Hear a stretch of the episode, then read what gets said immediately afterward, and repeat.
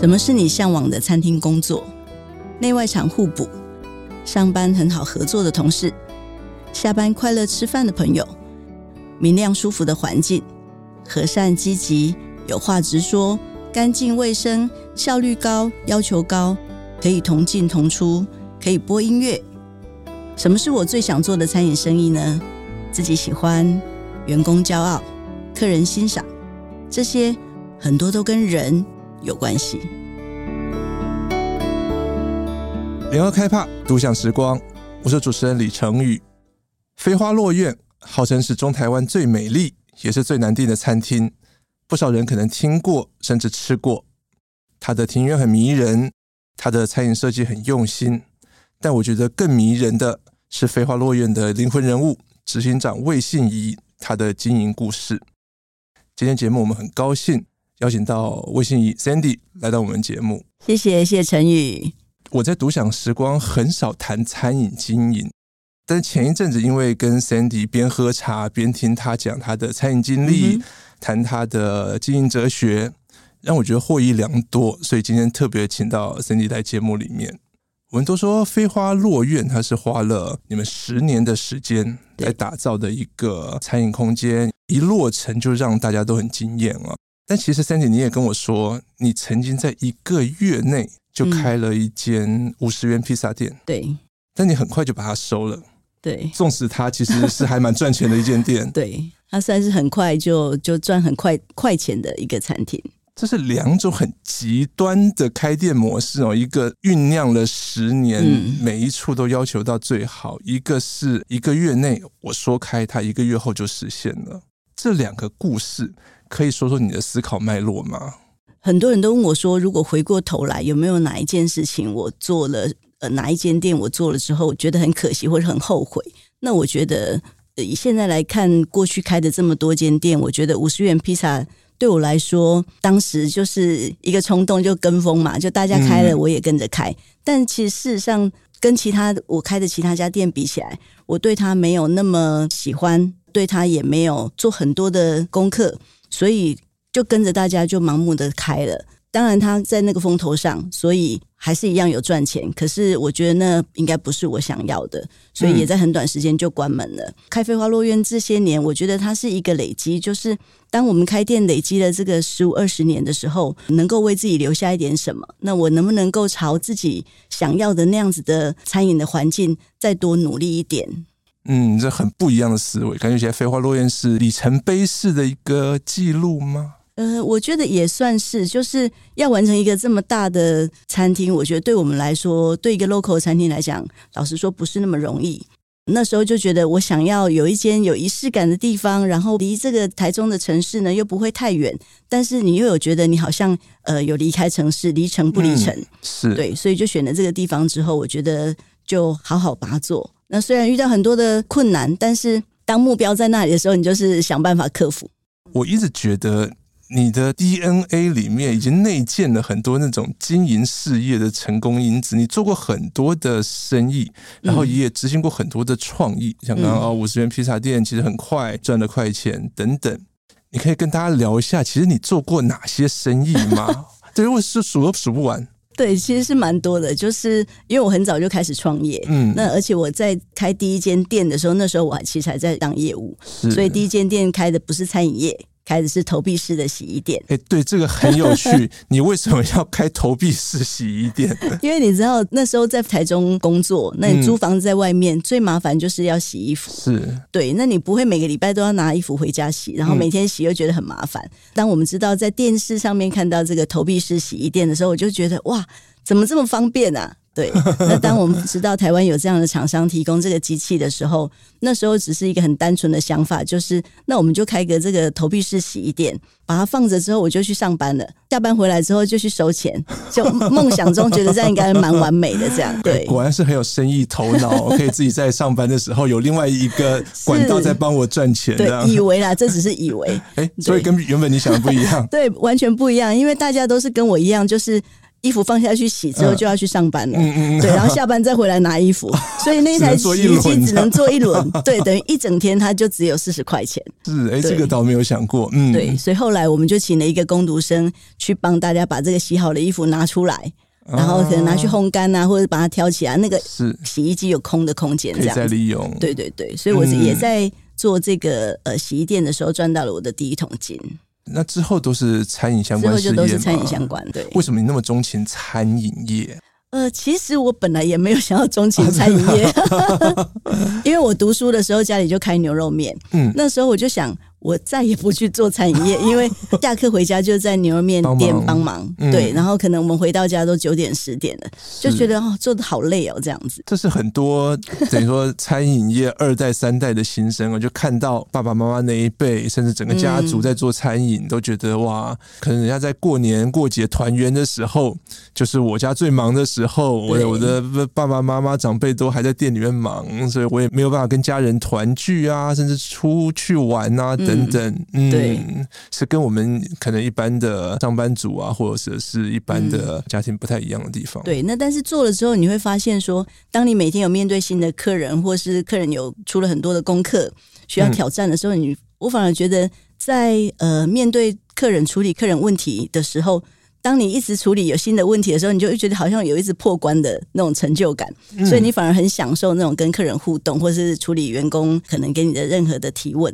其实我一直觉得，不管是 Sandy 您本人，还是说飞花落院整体的氛围给我的感觉，嗯、都是一种非常细腻、非常温暖的款待的感觉。嗯，对，除了说哦，我们有很美的庭园，然后啊，很棒的食物，对，我觉得是那种人与人的互动，嗯、然后我们飞花落院的朋友在接待我们的时候，那种待客。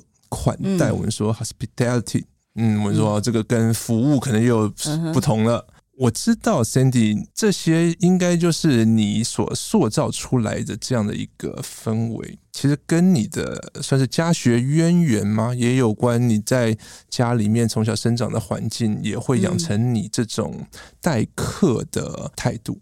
我觉得也很有可能是这样子吧，呃，因为我爸爸以前他就是一个很好客的人，嗯，所以他常常有时候一接到电话，他就说：“哎，那个哪一个叔叔伯伯要来？这样子。”那我们家四个小孩就会分工，呃，整理客厅啊，然后煮开水啊，切水果啊，好，准备泡茶的器具啊，然后等到这些叔叔伯伯来之后，我们打完招呼之后才可以回去自己的房间。嗯，所以我觉得那那个过程好像以前我们觉得理所当然。但是现在，我觉得，因为现在人很少把客人带回家，我们都在外面，我们都去飞花落院待客。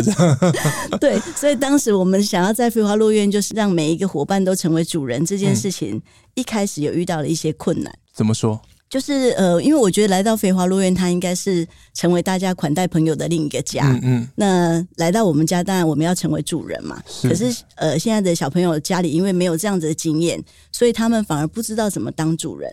所以那时候一开始我就分享很多以前我们待客之道。呃，客人来我们家，我们就把最好吃的水果切出来啊，然后告诉他家里最近发生什么事啊，就把家里最好的跟客人分享。那后来渐渐的，大家就哦，好像把这个角色转换成他就是这个地方的主人。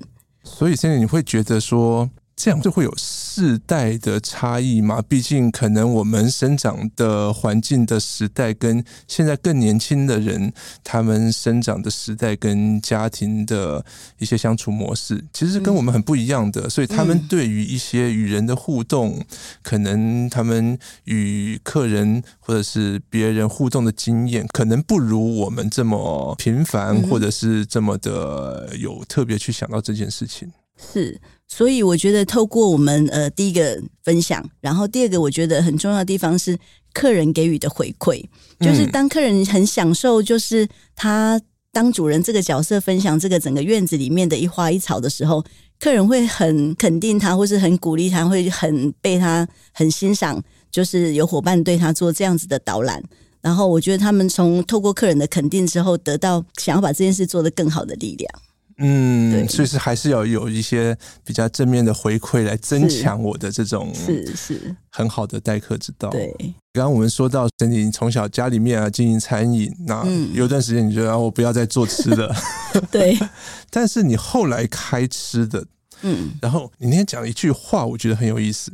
你说开餐厅一定要做自己喜欢吃的。嗯，对，所以你开的餐厅都是你自己喜欢吃的吗？我知道你有烧肉，你有锅物，然后还有飞花落院做比较类似怀石那样的感觉的。嗯，之前还做过像手摇饮吗？呃，对，泡沫红茶，泡沫红茶，然后其他一些吃的。对，因为像我很喜欢喝，以前还没开店的时候，我是每天一定要喝一杯珍珠奶茶的人。哇，身材保持的那么好，很厉害。对，然后我也很喜欢我们家，因为很以前就常常去郊外烤肉，所以我很会。会准备烤肉的东西，我也很会烤肉，那这都我都很喜欢。所以当每次一开始开店是找自己很喜欢的时候，我都说：“哎呀，不能再开这个自己很喜欢的，因为当你开一个自己很喜欢的店的时候，你在吃同样的产品的时候，你的思维已经不一样了。你会一直想我要怎么把经营这个，比方说珍珠奶茶这件事情做得更好，是或者怎么把烧肉做得更好这样子。但是因为喜欢，所以你才会知道怎么样可以做得更好。”这两个角色会有冲突吗？因为我知道有一些 chef owner，他可能自己本身是主厨，然后他要经营一间店，嗯，嗯，但是对一个主厨的角色来讲，我当然是用最好的食材，买最好的器具，嗯，然后用最高规格的接待，这是我的理想目标。但是身为一个老板，嗯，我当然不会是无限制的把成本压在食材上面，嗯，压在硬体上面，我还是会有一个我要生存下去的底线在。嗯，所以这个主厨跟经营者的角色，我知道他们都会有一些冲突跟一些纠葛。嗯，那对一个经营者来讲，我真的都能够按照，因为我很喜欢什么，然后我做什么，我就可以生存下去吗？我觉得换一个角度想，就是如果你做了你自己很喜欢吃的，你知道怎么做的更好，所以你就可以跟主厨去做讨论。然后最终目的只有一个，就是当客人来到这里的时候，我们怎么让客人带着满意的笑容离开这件事情。就是老板也这样想，主厨也这样想，服务的伙伴也这样想的时候，那我觉得那大家都一起三赢。对，客人也会吃得满足，因为我们站在他的角度去想，他可能需要什么。那你有碰过其实你很喜欢吃，但是市场反应不好的吗？还好哎、欸，也没有，就失败的 比较，嗯，比较失败的经验应该就是披萨嘛，对，因为它就是一个很快速的一个速食，是。对那个。其他没有，其他每个餐厅几乎都还 还可以。那你很厉害，就是因为我觉得，如果我我卖了一个我不喜欢的产品，嗯，我可能不知道怎么样做的更好，因为我就不喜欢它。对，这是我自己啊。对，当然不是每个每个经营者或是每个 chef 都是这样子，但对我来说，我很享受就是每一次怎么再把这个产品做的再更好的那个过程。但是就像披萨店那个例子，可能它就算赚钱，但是它不是你这么想做的事情，就很无趣。这个有钱不赚这样子，就是我觉得就是很想很喜欢，就是一直有新的挑战。当你一直接受新挑战的时候，你就会一直呃，就像练功一样嘛，就每天进步一点点。那素食来讲，我觉得它就是比较快，它是拼速度，它倒不是拼呃怎么样更好。在当时，对，所以我就觉得那时候，所以就毅然决然就把它关掉了。那我觉得，也许我们的餐饮品牌不是很大或是很快，但是它就是可以细水长流。我们刚刚这个不要讲失败的例子，我们来讲 几个成功的例子。这个听说现在还有人念念不忘。刚刚讲我们那时候开这个泡沫红茶，有麻麻叶奶茶。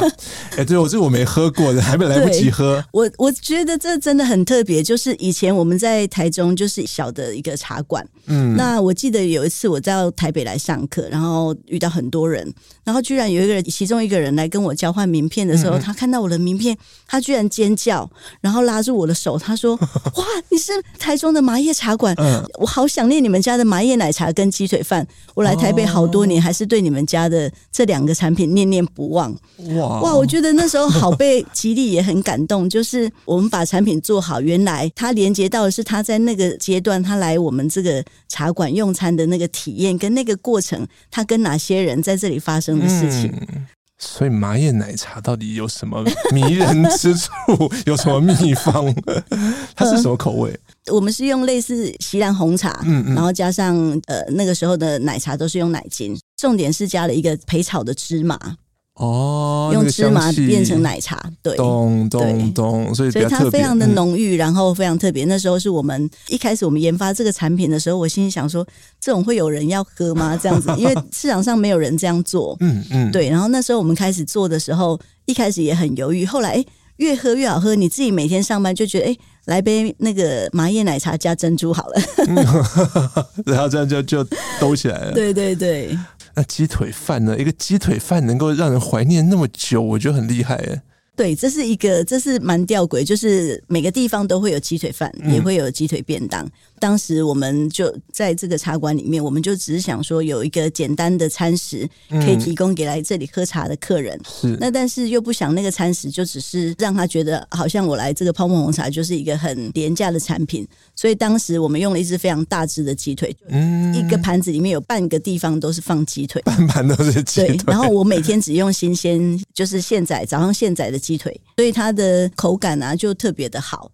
然后有时候我都想说，用现在这个角度回头看过去那个经验，卖的产品很少，但是客人却记得很久。但是这样的模式能够在现在生存吗？我就是鸡腿饭专卖店、鸡腿便当专卖店。但我觉得现在的趋势就是这样子，就是我们把某一件事情做的特别专，那我们就会吸引到那个，因为你不可能满足所有的人，你可以满足喜欢你的人。所以这个是 Cindy，你认为说这样是可以成功的经营的方式？嗯嗯，我觉得把事情做好这件事情比较重要，嗯、不是只是做了就好。那你现在还想开一家鸡腿专卖店？嗯、呃，现在先不要吧，因为其实我们有伙伴就是提出说，哎，那我们要不要把这个鸡腿饭复刻啊？对啊，或甚至做宅配啊？对啊。那我一直觉得，如果这个鸡腿饭在大家的回忆里面这么美好，嗯，我们如果没有把握它回家可以还原成跟过去的经验一样好，没办法更美好，那我们就让它停留在过去的那个想象中的那个美好。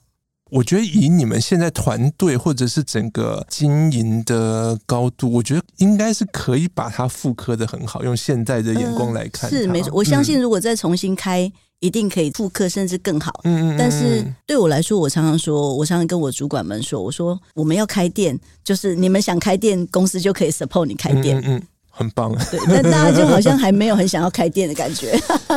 我觉得这个是其实是有差异的，所以你是呃经营者，某种程度我们这种好狼恰哎，那种心态就会不一样，我们就会觉得说哇，那要是我失败了怎么办？我这样对不起我老板啊，对不起我的员工啊，是这个是属于经营者的压力。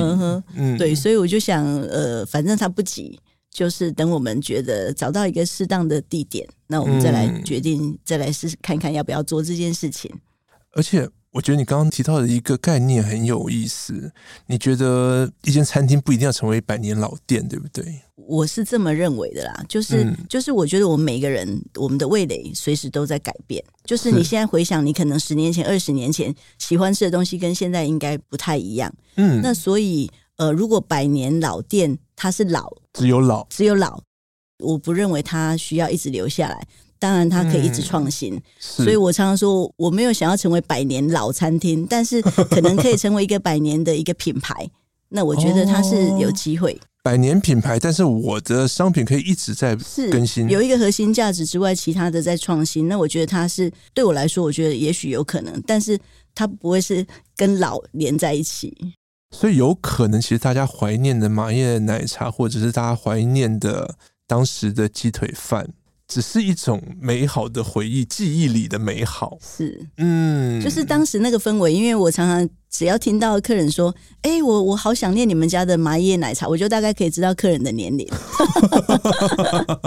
因为在当时，在当时来吃饭，他可能都是十几二十岁，是，然后过了二十年，现在都大概三十五到四十五岁中间，是我们当时的那个 TA，、嗯、对，所以现在可能回来吃的是飞花落苑这样子，呃，对对、呃，这个很有意思，真的是像你刚刚讲的，我还是一样的品牌，但是我的经营的项目是可能是不一样的。我服务不同年龄层的客客人，或者是同一个客人的不同年龄层，就是我们也随着客人的年龄改变，然后一起成长，不断成长的企业。嗯，所以我们说好，Sandy，你们在台中餐饮业耕耘了二十五年，哇，这不算短呢。是，刚刚提到，而且还活得很好，这样。刚提到好，我们有飞花落院是一种合宅料理，嗯，呃，日式的风格的。然后呃，蚂蚁集团有刚刚提到的烧肉、寿喜烧、锅物等等。好像我们飞花落月可能是走比较精致一点的路线，嗯哼，锅物烧肉可能就是走比较大众市场的。这样两种很不一样的餐饮形态、餐饮业态，嗯、那你的团队？他们是能够彼此吸取养分吗？还是说你有两个独立的系统在运作？当然，我们每一家店或是每一个品牌都有自己独立的团队，嗯，但是我们常常透过可能团队的活动或是课程，嗯，然后让大家能够互相认识。那也会透过不同的活动，然后店跟店之间互相支援，是透过不同家店的伙伴，然后去完成同一件事情。那比如说，可能嗯，烧肉锅物团队的同仁可以去飞花落苑学到什么？他们有时候他们会来，比方说我们有 event 的时候，他们可能会来协助。嗯，然后他们可能不止走餐而已，他可能会看说，哇，为什么飞花落院的伙伴他们怎么跟客人互动？然后他们团队跟团队之间，伙伴跟伙伴之间的那种礼貌，他们是会带回去自己店里面的。一般我们在市区的餐厅，他很忙碌，是就是他忙碌起来，其实他会疏忽很多个细节。所以当他们去飞花落院支援的时候，他会去看哦，原来飞花落院常常在讲的细节是这个，他可以带回去，让他店铺伙伴有一个不一样的升级。嗯，这真的是两个，我觉得是极端的，因为飞花落院的同仁必须在。开门接待客人的那一刻，就要导览，带着客人对呃园区里面的一草一木，嗯，每个季节啊不同树种，呃，然后可以侃侃而谈，介绍给来这边享受吃饭的客人。我觉得那是另外一种难度。嗯，对对，所以跟山下很 rush 的那种。忙碌的程度是不一样，所以我们也曾经就是飞花的伙伴到山下支援哦。原来每一家店在忙的方式是不同的，嗯，所以他们就可以学说，哎，学习互相学习说，哎，原来在忙碌的时候，工作是要怎么去做分配？就是市区的店，他们会去飞花学的是，不是只是去要求速度，而是去要求那个细腻的程度。嗯，对，一个是做广的，一个做深的。而且不只是人，对不对？其实你在一些食材的运用上面，我们都说零剩食嘛。对，其实，在你不同系统的餐厅也可以彼此互补。可以给我们几个例子吗？是，比方说，因为飞花就是呃比较精致的一个和宅料理美学，嗯、那所以当然我们会取一些，比方说像油菜花，是我们就可能只有取花而已。那菜不能把它丢掉嘛？呃、对，所以菜呢就是变成火锅餐厅里面的一个蔬菜。然后像我们有一个像这一季的菜单有一个章鱼，嗯，那章鱼剩下的是章鱼脚的边边前面这个短短的地方，那我们就把这个章鱼脚呢用在烧肉店里面烧烤给客人，嗯嗯嗯，因为它已经卤过了嘛，很入味，对，很入味，然后它的口感又很刚好，在经过烧烤之后，外面那个焦香感口感就更好，对，所以我们有很多的食材，透过不同家店，然后不同的呃使用方式，让它用得淋漓尽致。所以这必须要开很多不同形态的餐厅才能做到这一点。然后我只开一家精致的飞花落苑，我可能没办法。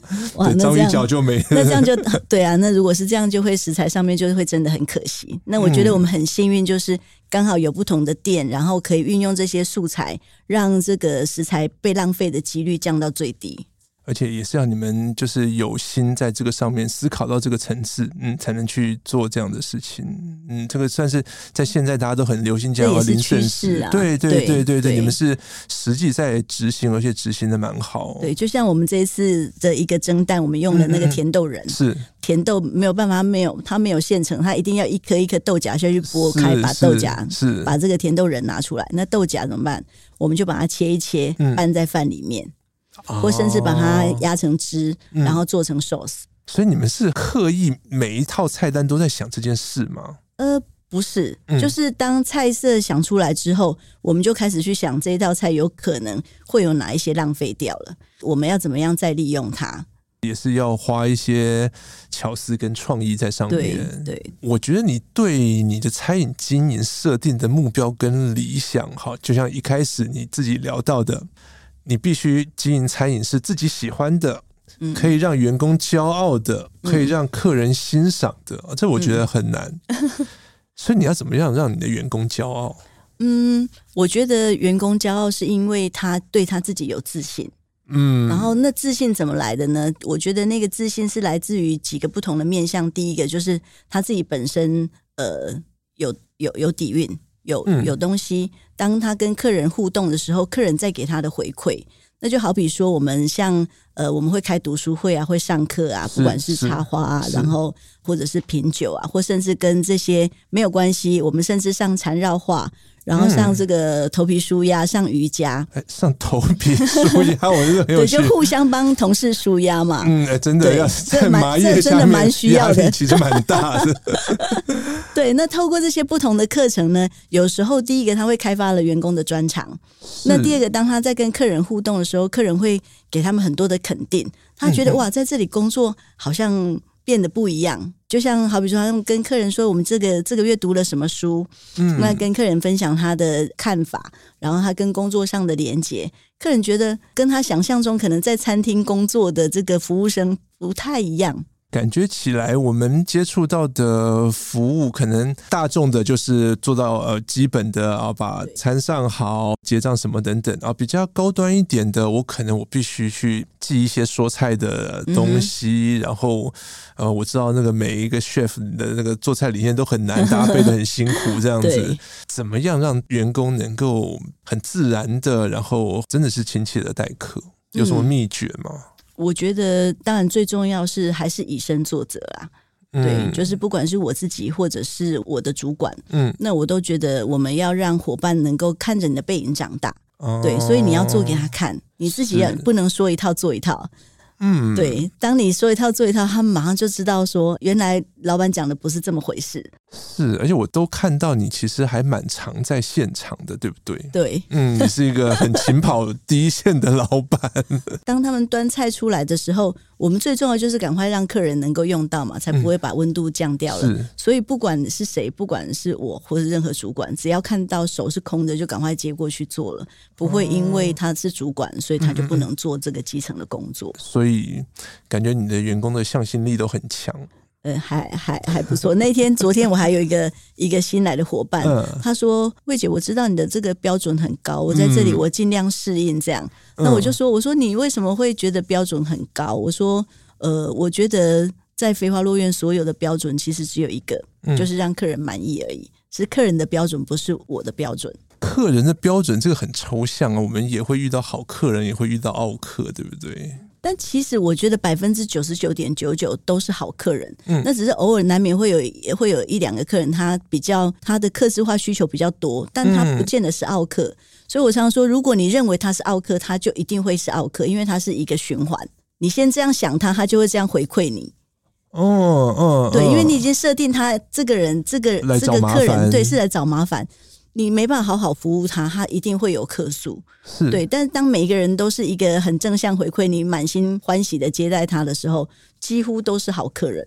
大家都能够这么跟你一样很理性的看待这件事。大部分，因为所有，我觉得所有的问题，回过头来看，有可能都是我们哪一个环节不小心激怒了客人，或是没有注意到的细节。这个是必须要很强大的说服，或者是让员工看到说，哎，这个价值真的能够落实，而且确实会有正向的对一些反应。所以我觉得这个很特别的地方是，像飞花落院，我们是每天晚上开会检讨所有的事情。我觉得很棒的是，呃，我们的伙伴每一个人都愿意把今天出现的这个 miss，嗯，出来跟大家分享，让大家去避免这个错误，或是今天客人满意或不满意是。什么原因提出来检讨，大家就可以尽量不犯错了。当然不可能都不犯错，嗯嗯、就尽量少少一点这个错误，因为我们知道过去前面的先烈发生什么事。对，那可能有一些客人也会觉得，哎，哪里被冒犯了或什么的，嗯、那我们就一直不断的调整。就是我对我来说，我一直觉得每天都比昨天更好一点。而且你给我的一个例子，我觉得很好玩。你说你的员工会在休假的时候都回来店里面吃饭，哦，太频繁背后象征的是什么？员工折扣给的很好，这样。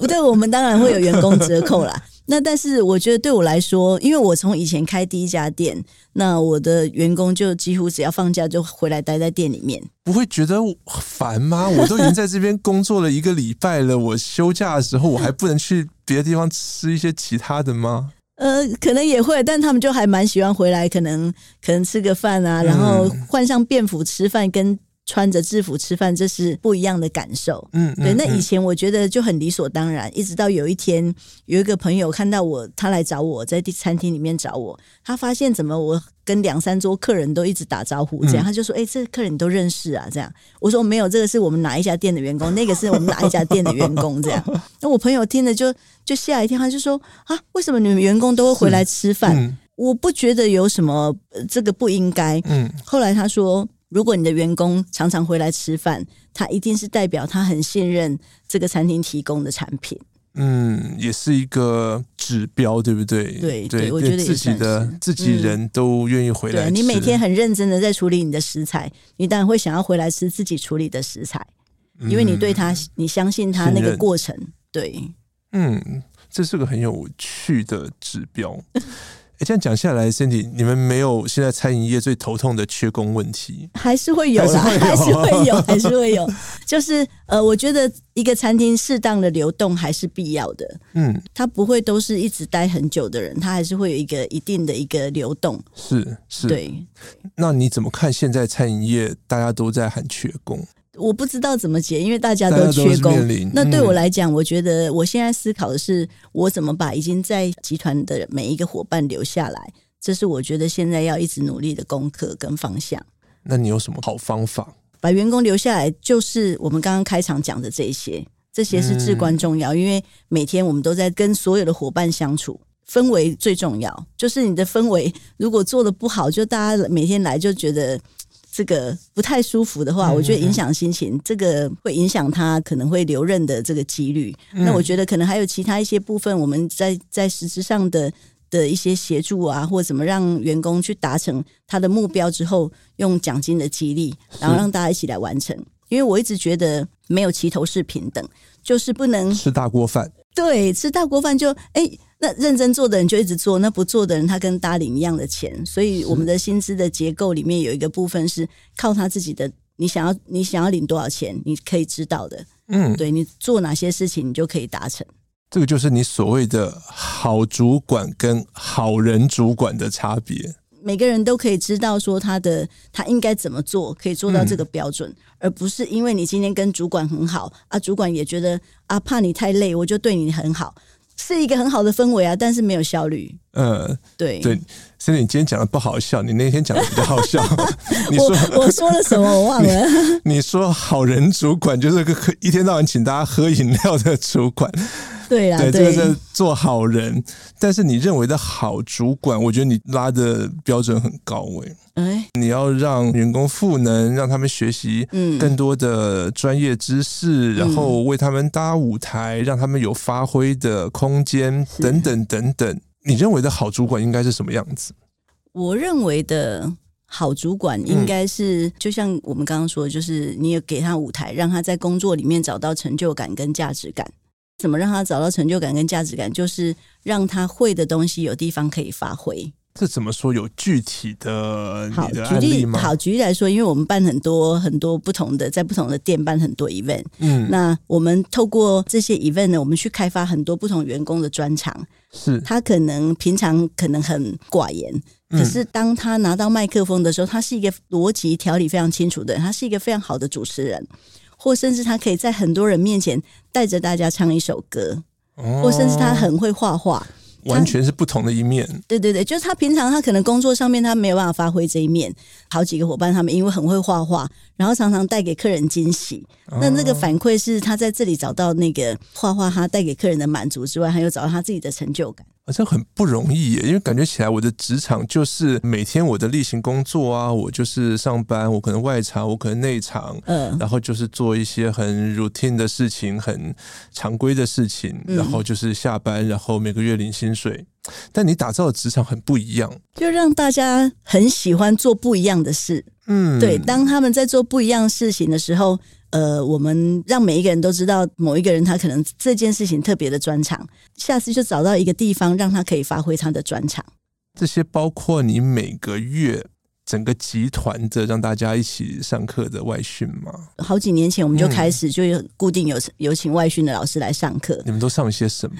呃，很多，除了刚刚的这个头皮舒压之外，我们也上团队课程。那我们上了一个很特别，是我们上了讲师训。嗯，那这个讲师训，因为每个人都有机会教新人，或是都有机会教跟你不同岗位的人。那每一个人其实就是那个岗位的老师，不是每个人都很会教。对，我觉得把人教会这件事情，嗯，这是有点难度的，是是，对，所以就是要讲他听得懂的话，不是讲你会做的话。所以我们有一句话是说，嗯、新人来两天，不是来两年。你不能用你两年的资历去跟新人讲啊，你这个怎么不会啊？这么简单，你不会吗？是，对，那新人就会有压力，他可能会学不好。是对，也可能是逼走很多新人的原因的。对，也会啊，也会啊，就新人他就会容易适应不良。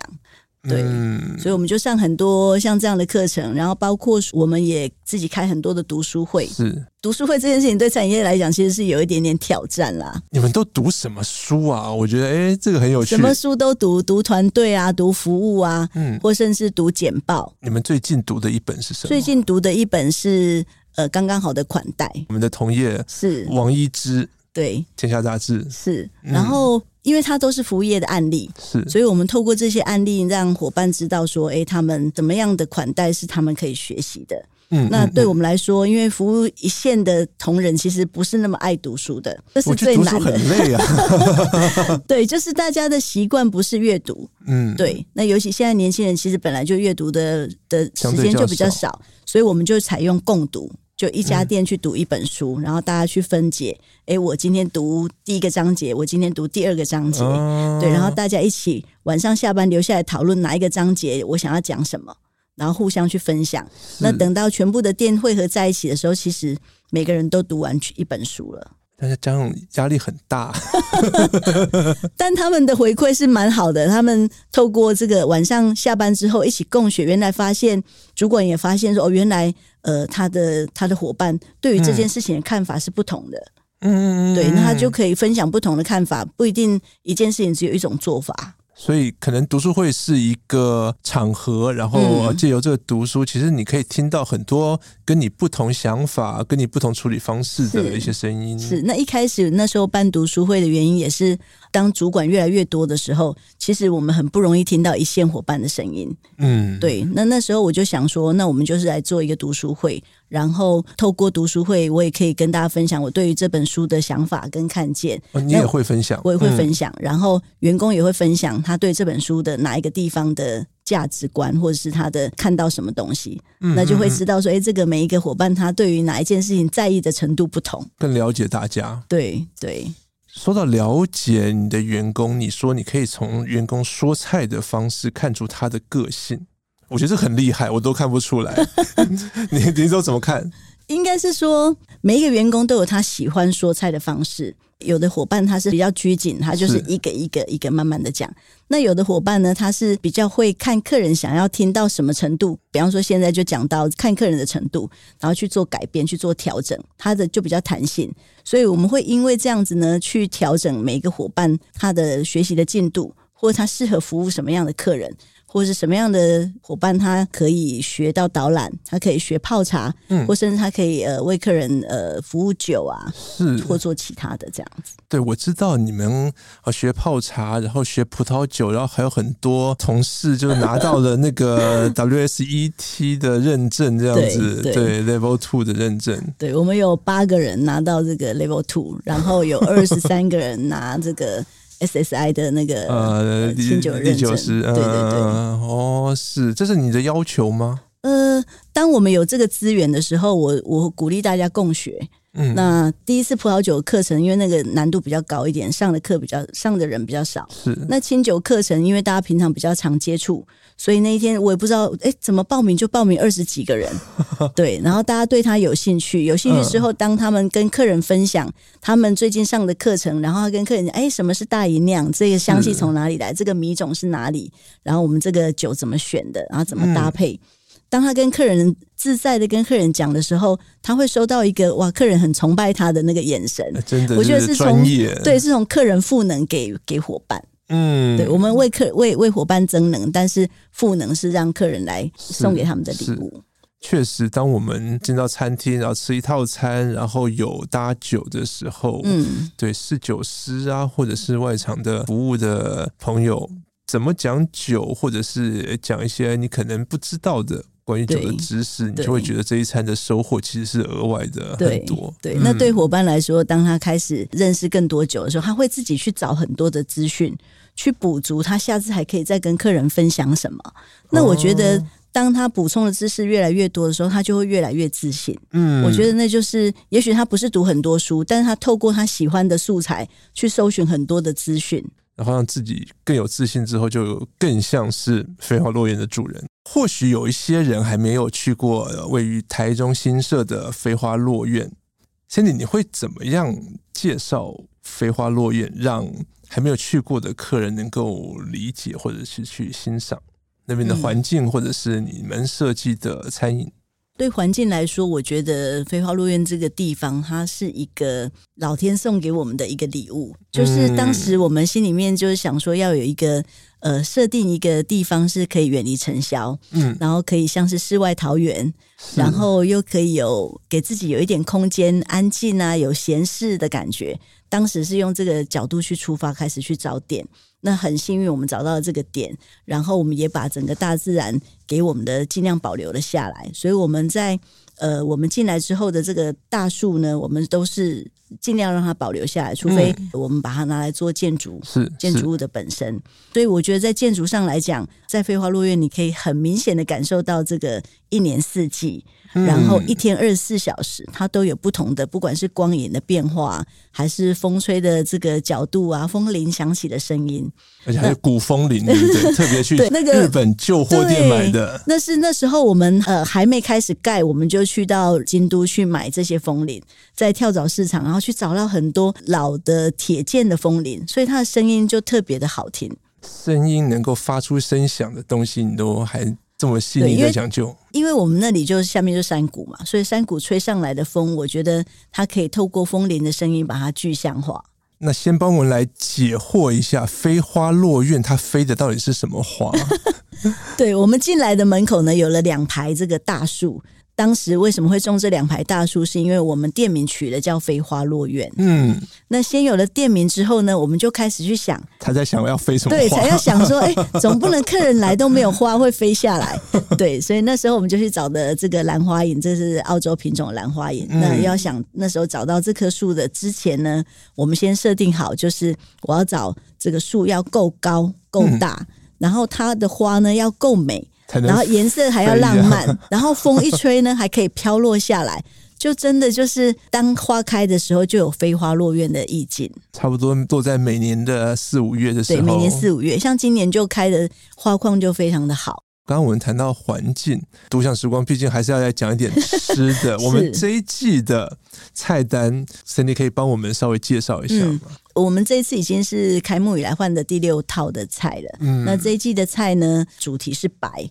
那这个白的白色的白，白色的白，这个主题呢，当然跟这个季节有关系，因为我们觉得这个季节的蔬菜呢，带一点这个细腻的微苦，嗯、然后那种爽脆的清甜，是对，所以用了很多的这样子的元素在里面。那尤其是白呢，呃，我们有一道菜是干，就是米汤的那个干，嗯嗯嗯、那它用了这个白芦笋、竹笋、白五菇，然后再加上干的白。然后让它整个盘子那种白是有一点点层次，然后有一点点不同的形制。说到这个菇类啊，我知道你们从第一套菜单开始到现在，都一定有菇类相关食材做的一道菜，因为新社那边就是以香菇最重要的菜为出名。对对对对，那那所以我们其中有一道菜呢，就是我们换菜单以来都一直保留的。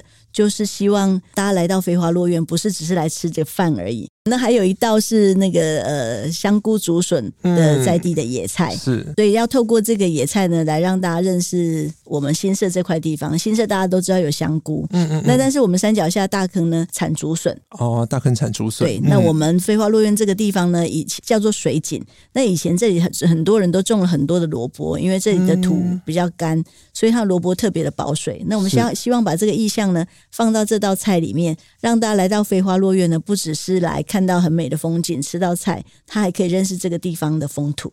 真的都有紧扣当今餐饮的一些在关切的重点呢。像 刚刚讲的零剩食，然后现在我们就是结合在地的一些食材。对，那我们还有一个很特别，就是五百盘里面得到呃四盘，就是比较很多盘数的那个腐饭。是，那腐饭里面有一个香气很特别，那那个香气呢是烤鸡的鸡油。啊，那为什么会用烤鸡？对，为什么会有烤鸡的鸡油？对，来拌在饭里面。那为什么会用这个鸡油？是因为大家从台中要往新社山上的时候，会经过很多的土鸡城啊、瓮窑鸡，因为以前大坑很多这个土鸡城，嗯、那我们就觉得应该。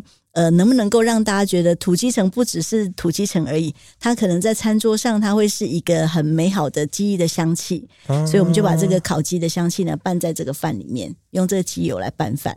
但我没在飞花落院吃过烤鸡啊，只要吃到鸡油就好了。所以，所以大家在家里也可以用这个去买了一只烤鸡回家之后，嗯、就把这个鸡油留下来，下来不要浪费掉了，拿来拌在饭里面。讲的都快流口水了。